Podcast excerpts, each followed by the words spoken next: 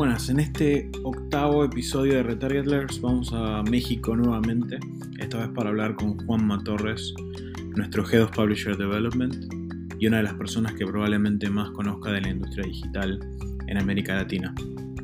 Juanma nos va a contar sobre su carrera, sobre su familia, su visión sobre el mundo y cómo nos conectamos con él en una entrevista súper interesante.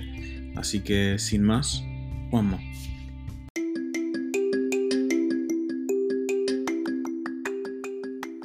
Bueno, Juanma, en realidad te llamas Juan Manuel, pero incluso en tu LinkedIn tenés Juanma, así que te voy a decir Juanma, ¿está bien eso?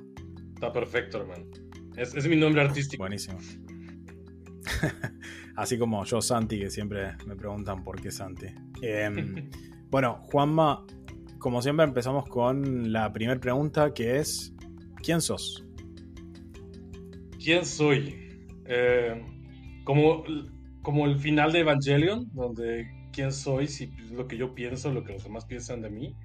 No, realmente soy un padre orgulloso de Renata, Valentina y Lucas, eh, con compañera de vida, Connie, eh, que, que, está a mi lado apoyándome actualmente, eh, que ya tengo un buen rato jugándole a vender intangibles ¿no? en digital, a vender lo que nadie puede ver. Y, y bueno, ha sido un juego divertido. Actualmente estoy colaborando en Retargetly como Head of Publishers para poder acercarnos y hacer una relación mucho más estrecha con los diferentes socios en cada uno de los países en Latinoamérica. Creo que algo que no dijiste, eh, pero que para vos es tan natural que imagino que no te surge, es mexicano, obviamente, para los que no ah. conocen el acento. Eh, y vivís en Ciudad de México, ¿no? Ciudad de México, en la colonia del Valle, eh, que si pusiéramos como un compás, en teoría es lo más céntrico de la Ciudad de México. Es una colonia vieja, eh, por decirlo así, es como con mucha historia, donde ya actualmente vive la mayoría de los viejitos, ¿no? Muy un ambiente muy, muy, como muy familiar, muy tranquilo. Entonces nos venimos a poner acá. Buena comida.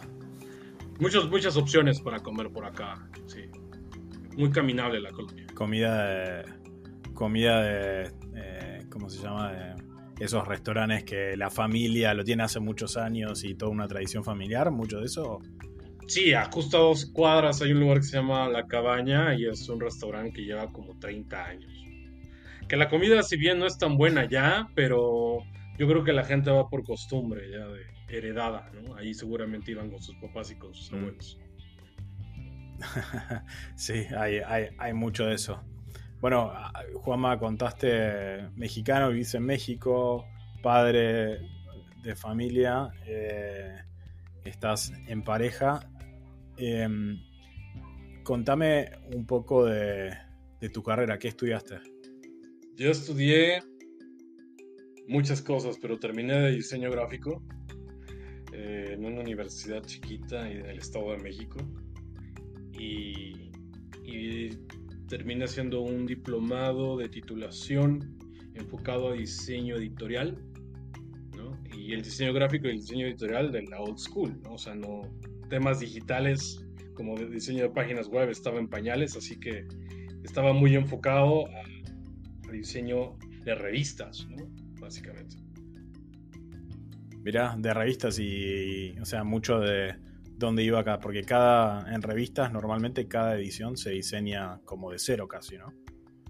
Sí, hay, una, hay un esqueleto base, pero literal el diseño editorial, sobre todo si es una buena revista, busca que cada artículo tenga una firma gráfica. ¿Y llegaste, llegaste a trabajar, Juanma, en alguna revista haciendo eso profesionalmente o no? No, literal, bueno, Trabajé eh, usando diseño editorial en una empresa que se llamaba Yahoo Páginas Útiles, que era un joint adventure entre una empresa mexicana y Yahoo, y era un directorio telefónico. Era un directorio de, como de páginas amarillas, pero este era morado, entonces le decían los Barneys, eh, y, y era comercial, entonces empecé trabajando como diseñador ahí, después ya me hice cargo del departamento de diseño y y de ahí brinqué a administración, pero ahí fue como que aplicando el diseño editorial justamente para toda la formación de las, del paginado de ese directorio. Diciendo páginas amarillas, mira, y el, bueno, el Barney, como decís, eh, un símil, símil páginas amarillas. ¿Cuánto tiempo estuviste ahí? Duré como cuatro años, si no recuerdo. Tengo muy mala memoria para las fechas, pero duré como cuatro años, sí. Bastante, bastante. Y después pasaste de ahí, ese fue tu último trabajo de, diseño, si no me equivoco, y, empezaste con ventas, ¿no? Es correcto, fue mi último trabajo. Yo, yo sí pasé por, por de preprensa digital, también fui publicista un ratito, ¿no? en una pequeña agencia donde me explotaban horriblemente, pero eh, manejé algunas cuentas, la, la, licencia de la NFL en México, la Universidad del Valle de México, y que es como una universidad, digamos, muy promocionada acá, y también una empresa que se llama No Sabe Fallar, que se dedica a la venta de bolígrafos y papelería y todo eso. Entonces, sí, sí le jugué al, diseñador y al creativo un ratito.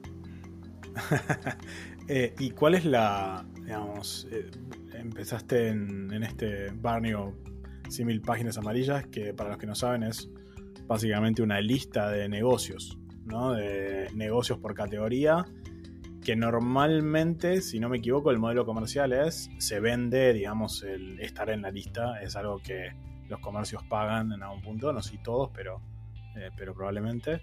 Eh, de hecho, sabes que no te conté, pero mi primer trabajo fue como pasante em, en una compañía de Grupo Clarín que se llama eh, CMD, Compañía de Medios Digitales, en un producto que se llama Guía Clarín, que es como un páginas amarillas de Clarín, que se estaba volviendo a la parte digital Em, esto un poco después que vos en 2009, unos años después de que de vos ya te fuiste, pero ¿llegaste a ver esa transformación de papel papel a digital en 2004, una cosa así que te fuiste?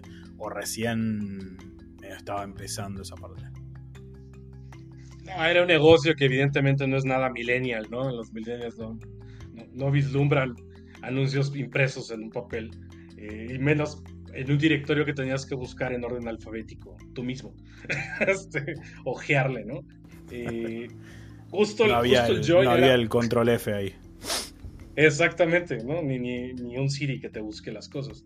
Eh, no, el, estuve justo como en esta exploración, justo por eso Yahoo tenía una sección de clasificados y creo que estábamos en ese punto de inflexión donde las personas no estaban acostumbrados a buscar comercios dentro de Internet, porque estabas acostumbrado, a buscar contenidos, ¿no? A través de portales. Entonces, eh, era, era la réplica del físico al anuncio digital que se subía en esta sección de anuncios de Yahoo. Entonces sí, básicamente estuve a la mitad. Y muestra de eso está que, que justo como que se fue a la quiebra a los cuatro años, ¿no? Claro, porque no, se llevó a transformar suficientemente rápido. Y, el, y, contame, una de las cosas que imagino o que, ponías ahí es eh, en la parte de diseño de producto creativo, eh, empezaste a tener algo de contacto con, la fuerza de ventas. Normalmente ese tipo, de, por experiencia propia sé, ese tipo de organizaciones son muy sales driven, o sea, los vendedores, y es el tipo de vendedor vieja escuela, ¿no? El que sale a caminar en la calle y tocando puertas de negocios. Em, ¿Cómo fue que, no sé si te enamoraste, pero digo, para ponerlo poéticamente, que te enamoraste de la parte de ventas y terminaste ahí eventualmente? Es, una historia chistosa porque yo odiaba a la gente de ventas. odiaba a los vendedores. Eh, y dentro de esta empresa, bueno, después de encargarme de, del equipo de diseño, es, había un director de operaciones que era, venía de Perú, de Telefónica Perú, de haber armado directorios allá, y vio algo en mí que me ofreció pasarme a la parte administrativa, o sea, empezar a también administrar equipos de, trabajo en cuanto a control de calidad, eh, capturistas, y parte de estos capturistas que capturaban los contratos que la fuerza de, eventos, de ventas desplazaba, eh, pues dependían sus comisiones, ¿no? Entonces, cada mes tenía a toda la fuerza de ventas, porque yo generaba ese reporte de comisiones y si yo rechazaba un contrato por ciertas características que tenía que tener, pues no se les comisionaba. Entonces, cada mes yo tenía, antes del corte de comisiones, a todos los vendedores eh, regalándome chocolates, trayéndome café cuando yo no tomaba café, trayéndome ositos de peluche, porque justo era este tipo de vendedor, digo, que evidentemente tiene su propia habilidad, pero de camaseo, ¿no? De puerta a puerta. El de, ¿qué tal señora? ¿Cómo está usted? Y como dándote palmadas en la espalda y todo eso, a mí eh, me, me, me, sacaban un poquito de quicio, ¿no? Eran 120 vendedores, me acuerdo, y yo tenía que capacitarlos sobre producto eh, y después lidiar con ellos en los tiempos de comisión. Entonces a mí se me hacían falsos, ¿no? Y yo decía, no, no, nunca voy a ser vendedor. Pero curiosamente dentro de este grupo de vendedores había un pequeño equipo como de cuatro vendedores que les llamaban vendedores VIP. Y en uno de estos equipos había dos personas que se convirtieron en, muy mis amigos. Eh, Carlos Corral y Mayorico Hidalgo. De hecho, Mayorico Hidalgo está dentro de la industria digital ¿no? también. Eh, y ellos me, me, enseñaron el otro lado de la venta, el lado consultivo de la venta, que, que fue el, el, primer lugar donde yo escuché ese término. ¿no? De, es que hay que vender de manera consultiva. Y si bien no me había enamorado en ese momento de la venta, yo llegué a ventas por necesidad. Yo, básicamente se fue a la quiebra el directorio y, y, me había especializado tanto en la parte operativa de, de, de la construcción de, esto, de este directorio que no sabía dónde buscar trabajo. O sea, yo, como, que no hay, como que no abundan las empresas que hacen directorios, menos eh, las funciones que yo hacía, ¿no? Y, y, realmente fue como azar del destino que eh, la chica con la que yo andaba en aquel tiempo estaba en TV Azteca de reportera y me dijo, sabes que acá hay una vacante de ventas eh, y de nuevo, fue por necesidad porque si de, dibujar pasé a, organizar equipos y después de organizar equipos eh, aprendí Excel, ¿no? lo más básico, sigo sin, sin saber Excel avanzado, pero eh, brincar a ventas era como bastante esquizoide, ¿no? Bueno, nunca he vendido nada, ¿no? Este, pero bueno, me fui, me entrevisté. Eh, y curiosamente fue que en la entrevista me entrevistaron tres personas. Entre ellos estaba Emilio Flores, que, que sigue siendo muy mi amigo al día, al día de hoy. Eh, y las otras dos personas me dijeron abiertamente, muy al estilo de, de, esa empresa, no sabemos qué estás haciendo acá, no tienes ninguna habilidad que estemos buscando. Eh, muchas gracias, pero nos, nos, hubieras casi, casi, no, no nos hubieras hecho perder el tiempo. Bueno, y ahí aprendiste aprendiste la regla 1 de las ventas, que es resiliencia, porque claramente no te fuiste con la cola entre las piernas de esa reunión. No, porque después de escuchar eso tienes una de dos, o dices, ay, perdón por participar, este, discúlpeme, amo y señor, y te retiras caminando hacia atrás, o defiendas tu postura, ¿no? Que al final de cuentas termina siendo un tipo de venta, es venderte tú mismo y dices, perdón, pero yo creo que sí tengo la capacidad, manejo equipos de venta, eh, si bien no, no he vendido nunca nada en mi vida, pero tengo facilidad de palabra, bla, bla, bla. Y yo creo que el choro me salió muy bien, ¿no? El, la verborrea me salió bastante bien porque justo uno de esos tres, que fue Emilio Flores, en ese momento me dijo, ¿sabes qué? Yo quiero que entres con nosotros a trabajar. Y como era el director, pues bueno, los otros dos se fregaron. Pero eh, fue la persona que justo me metió al tema digital, dándome la oportunidad en un empleo para el cual no tenía aparentemente ninguna capacidad. ¿no? Porque si bien era TV Azteca, TV Azteca que es, no sé si hoy, asumo que sí todavía, ¿no? Es, es la, el canal, por lo menos, o la empresa de, de, TV más grande de México, pero vos entraste para digital, no para vender tele, ¿o sí? Sí, yo ni siquiera sabía qué iba a vender. Yo fui y me entrevisté y sí, te viste que la segunda televisora más grande en, por, por, volumen de espectadores y era la, la, división digital que en aquel tiempo TV Azteca tenía un producto que era un portal de internet que se llamaba todito.com que aparte de, de gestionar tarjetas de prepago que se podían activar digitalmente eh, para poder pagar diferentes servicios. Eh, tenían la idea de vender espacios publicitarios, aprovechando las conexiones comerciales que tenían de la venta de espacios en televisión, de y jalar el mismo presupuesto para esta burbuja de internet que estaba como muy en onda y, y, explotaban los portales por, por cientos, ¿no? Había decenas de nuevos portales en aquel tiempo, que duraron muy poco la mayoría.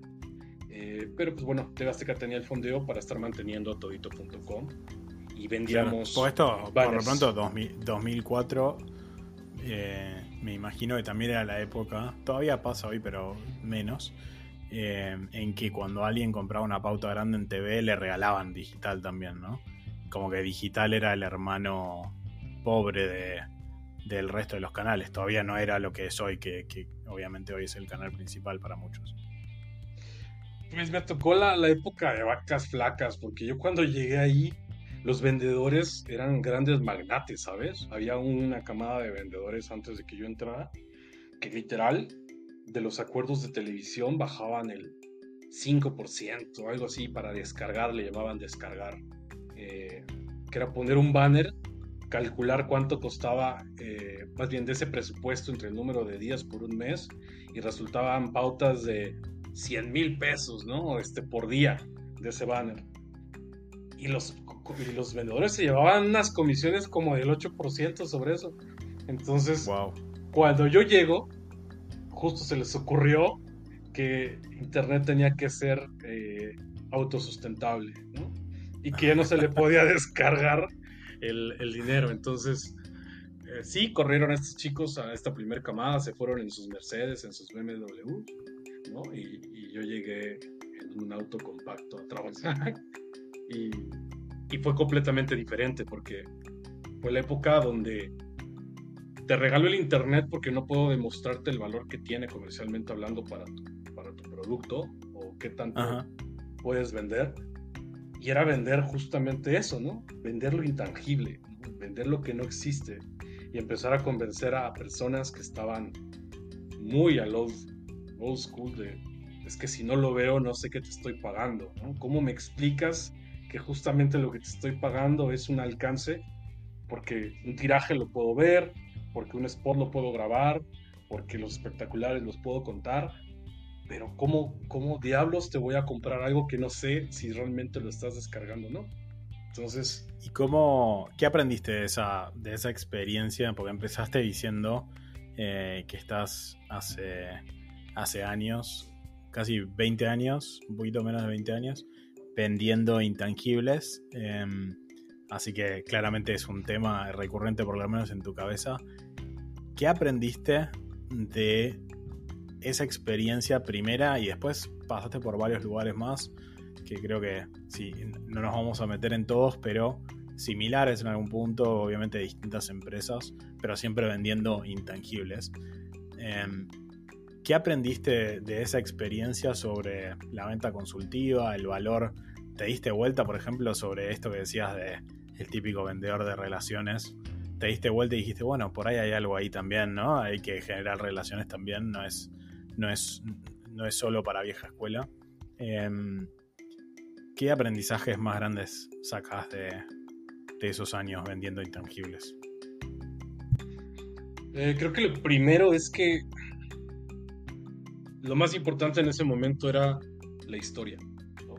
O sea, ¿qué narrativa yo podía hacer sobre la capacidad del medio, sobre eh, el flujo de un usuario, para qué un usuario se mete a internet y trataba de, de hacer que esa persona, por sentido común, dijera, ok, pues yo lo hago, seguramente la mayoría lo hace, y si estoy escuchando que este que me lo quiere vender también lo hace, pues bueno, podría ser el camino, ¿no? Entonces la historia, lo primero, el, storytelling que le llaman, el, poder narrar exactamente cómo un producto puede llegar a ser algo muy grande o que la, o todo un, hay un movimiento alrededor de donde no te puedes quedar fuera.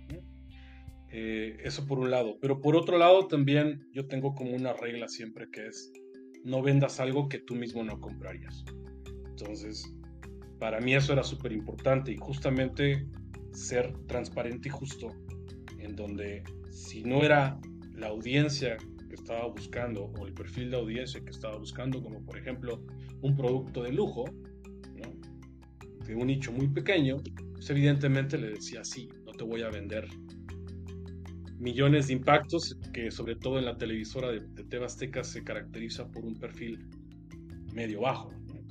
Entonces, al mismo tiempo esa honestidad eh, hacía que como que ganara la confianza de las personas. Y, si bien no me compraba él, me recomendaba con otros. Entonces sí, por ese lado también aprendí que las relaciones, y sobre todo las relaciones a largo plazo, son tardadas de capitalizar, pero te dejan, ¿no? O sea, y, sobre mm. todo si empieza la relación no pensando en el beneficio, sino realmente en, solucionar un problema.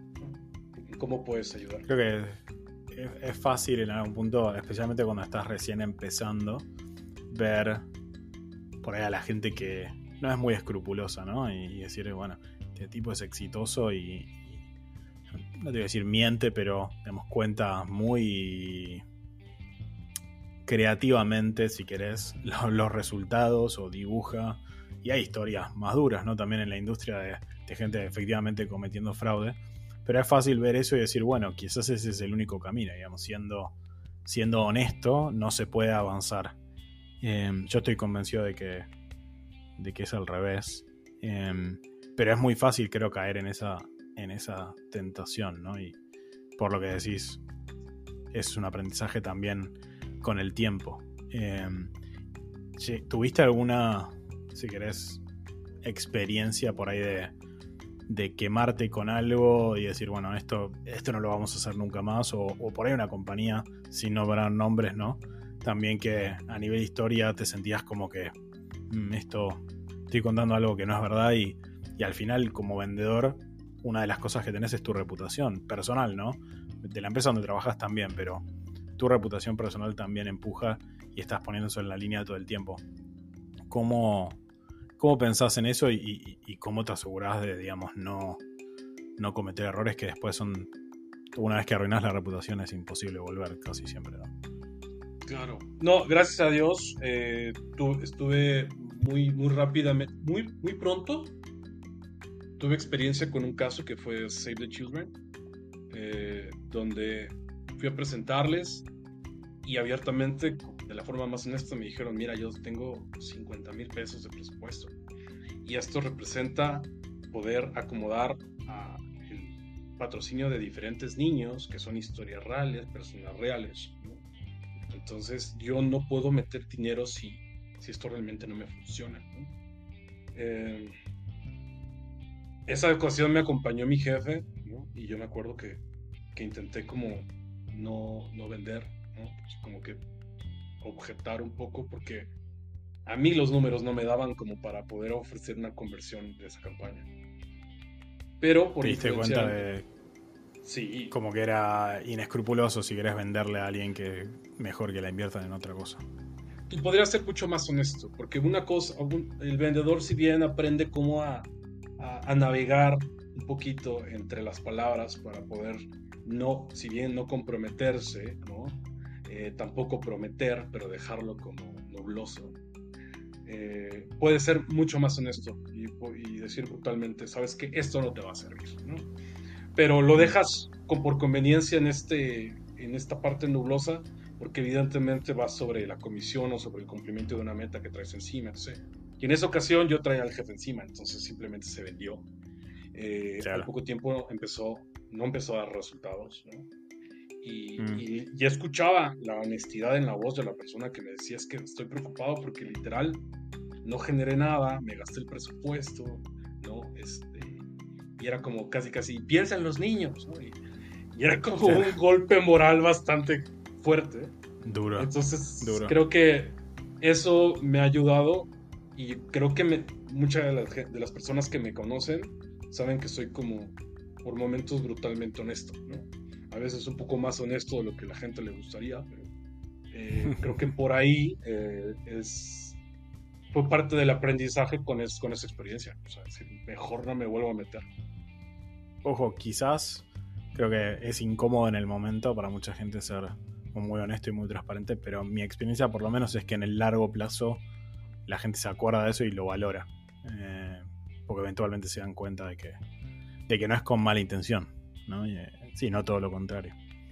Em, contame, Juanma, vos, digamos, salteándome varias cosas, una de las compañías, eventualmente llegas al, mundo de Programmatic, eh, obviamente cuando aparece Programmatic, que es después de cuando vos empezaste tu carrera, eh, y eventualmente entras a una compañía que se llama Media Response, que era, era grande, por lo menos en nombre, en ese momento. Eh, tuviste varios roles, estuviste como cuatro años ahí también. Em, como metiéndote mucho en el mundo programático ¿Qué, digamos, ¿Cómo fue tu trayecto, si querés, de, la venta a venta, meterte en Programmatic, hacer como Programmatic Specialist, incluso después director comercial ahí, Head of Sales? ¿Cómo fue esa, esa experiencia? Media Response para mí es una empresa que, que me dejó muchísimo aprendizaje.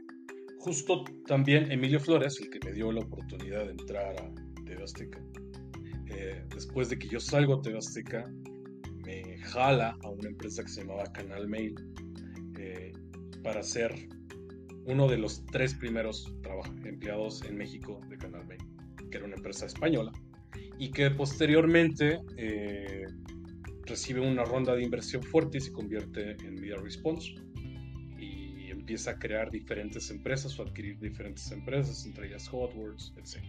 La historia que más que nada está basada en mí es, yo estuve primero en Canal Mail, nos fue bastante bien, justo por esos resultados jaló inversión, eh, pero yo me voy atrás de los cantos de las sirenas eh, para otras empresas, entre ellas Terra fue la que, digamos, la culpable de que yo me saliera de Canal Mail, que me fue horrible, ¿no? Espantoso eh, en esa experiencia. Y en ese navegar entre empresas, yo conocí me metí a un proyecto donde me, me pidieron crear un, un, DSP. en un momento que yo no sabía que era absolutamente nada un DSP, ¿no? y, yo creo que ni esa persona tenía en mente exactamente lo que involucraba crear un DSP, porque después cuando empecé a investigar los millones de dólares que tenía que tener yo para invertir en desarrollo en ese momento, eh, pues era totalmente inviable contra el presupuesto que yo tenía, ¿no?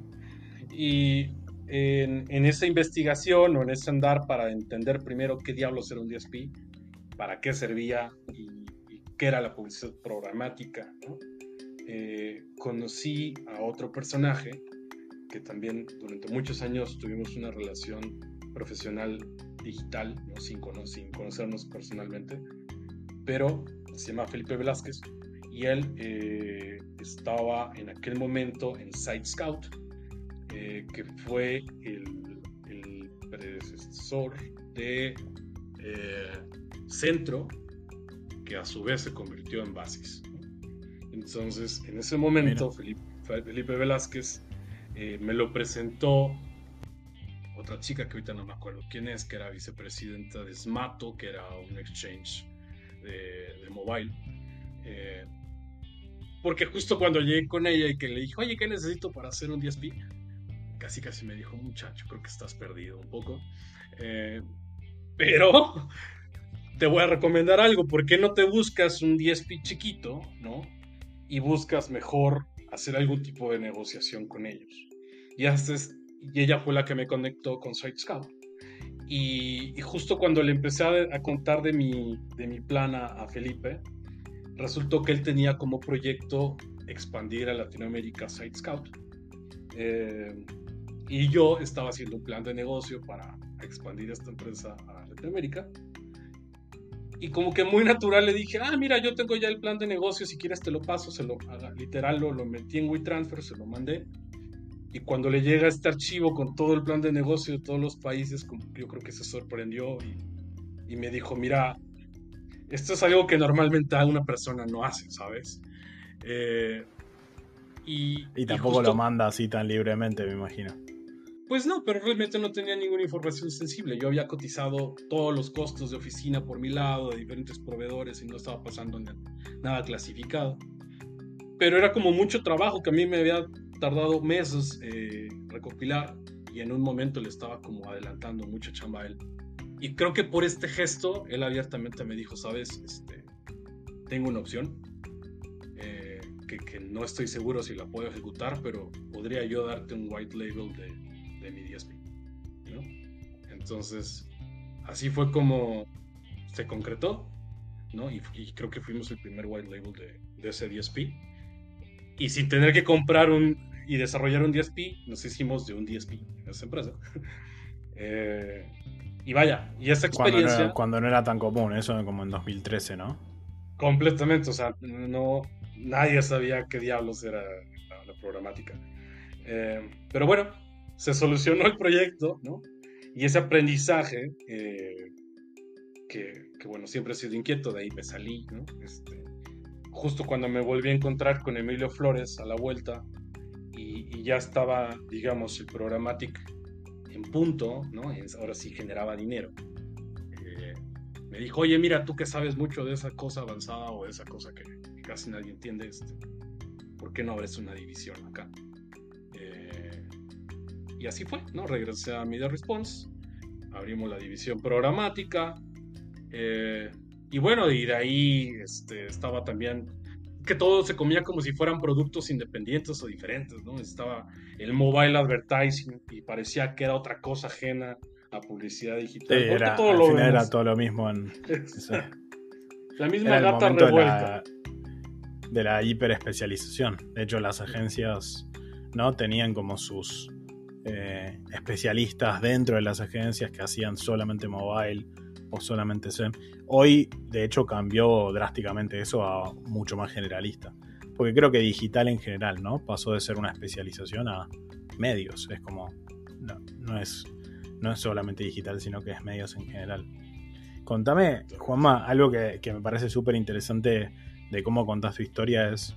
Siempre mencionás y te acordás de nombres específicos de gente que, eh, que conociste, que te hiciste amigo o que tocó tu carrera en algún, en algún aspecto.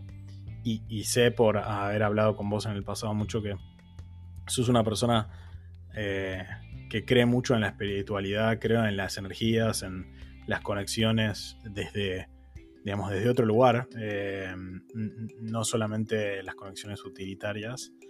Eh, ¿Cómo, ¿Eso es algo que de familia o lo aprendiste? Esto de para hablar relaciones, digamos, también traquearlas en el, en el tiempo, ¿no? Y, y, tenerlo presente, el tema de las energías, el tema de la espiritualidad, no necesariamente religiosa, ¿no? Pero sino como sentir que estás conectado con algo más grande.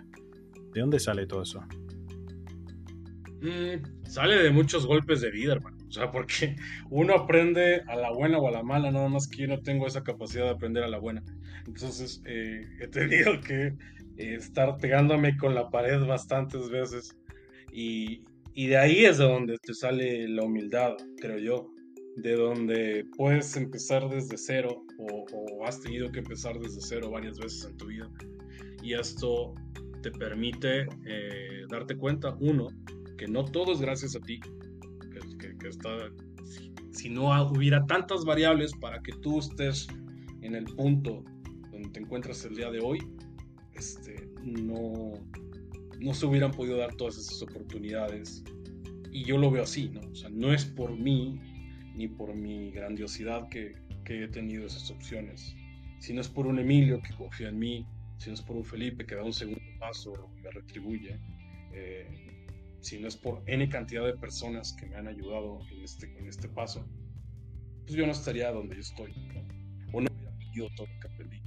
Entonces, de ahí, de, ese, de esos difíciles momentos, es donde uno realmente pone a prueba la fe, ¿no? Poniéndolo bajo cualquier creencia o lo que tú quieras, simplemente el, el pensar que las cosas suceden por algo y justo como están, está bien. ¿no?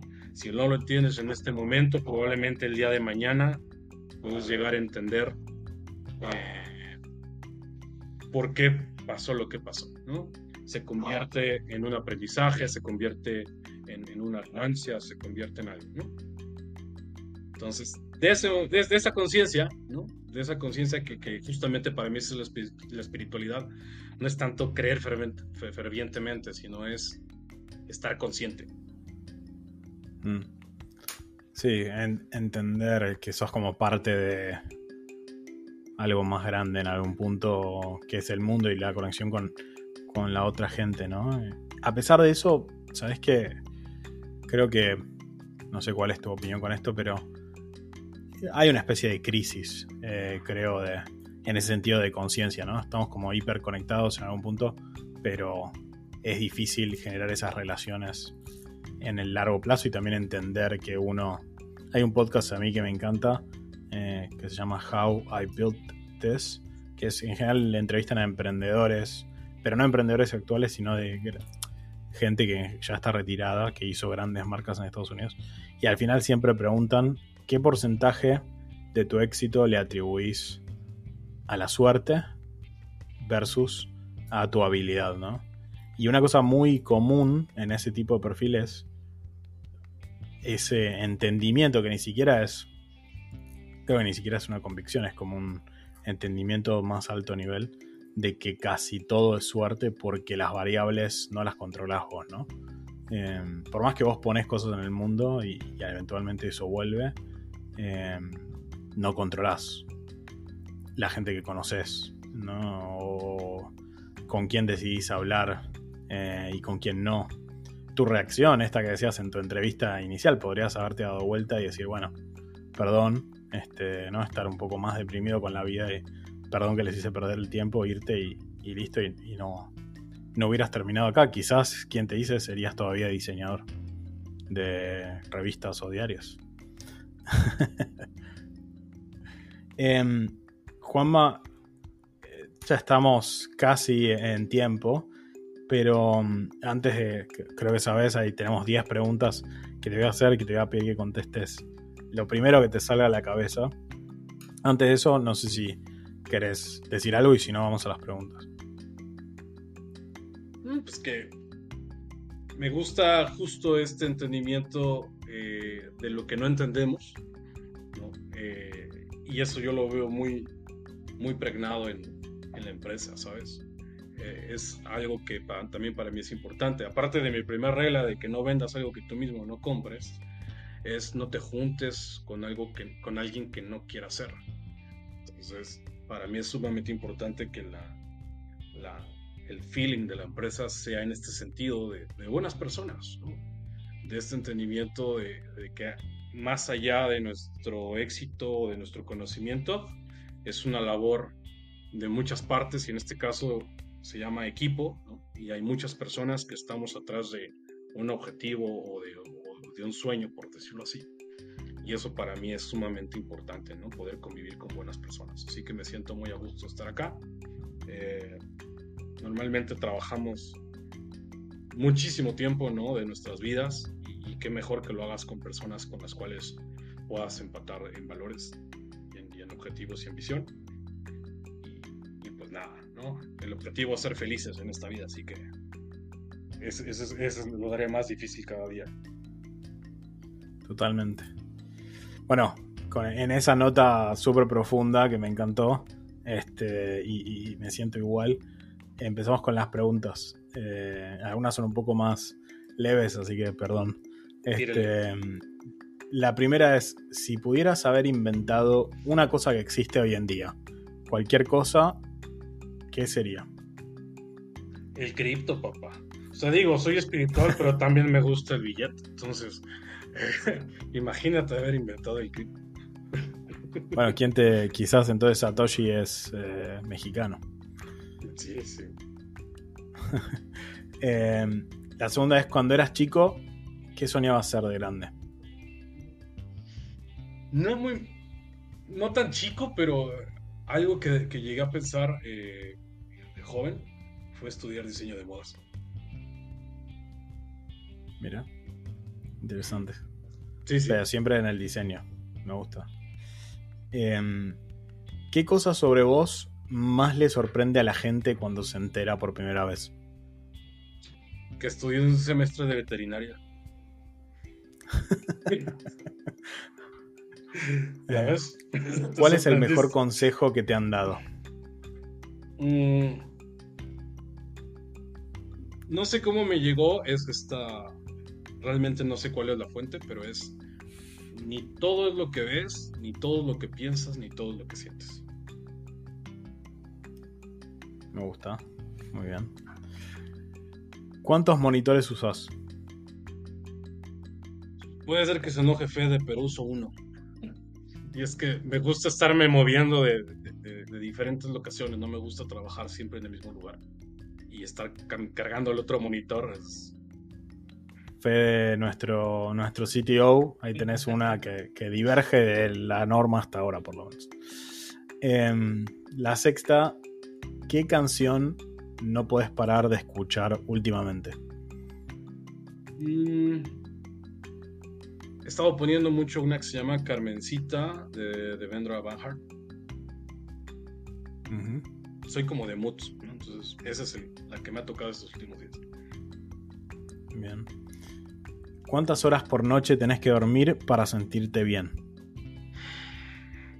Híjole, ocho. Ocho, nueve. Ocho. Si pudieras elegir eh, una persona para hablar una hora, cualquier persona viva o muerta, de cualquier momento de la historia, ¿a quién elegirías?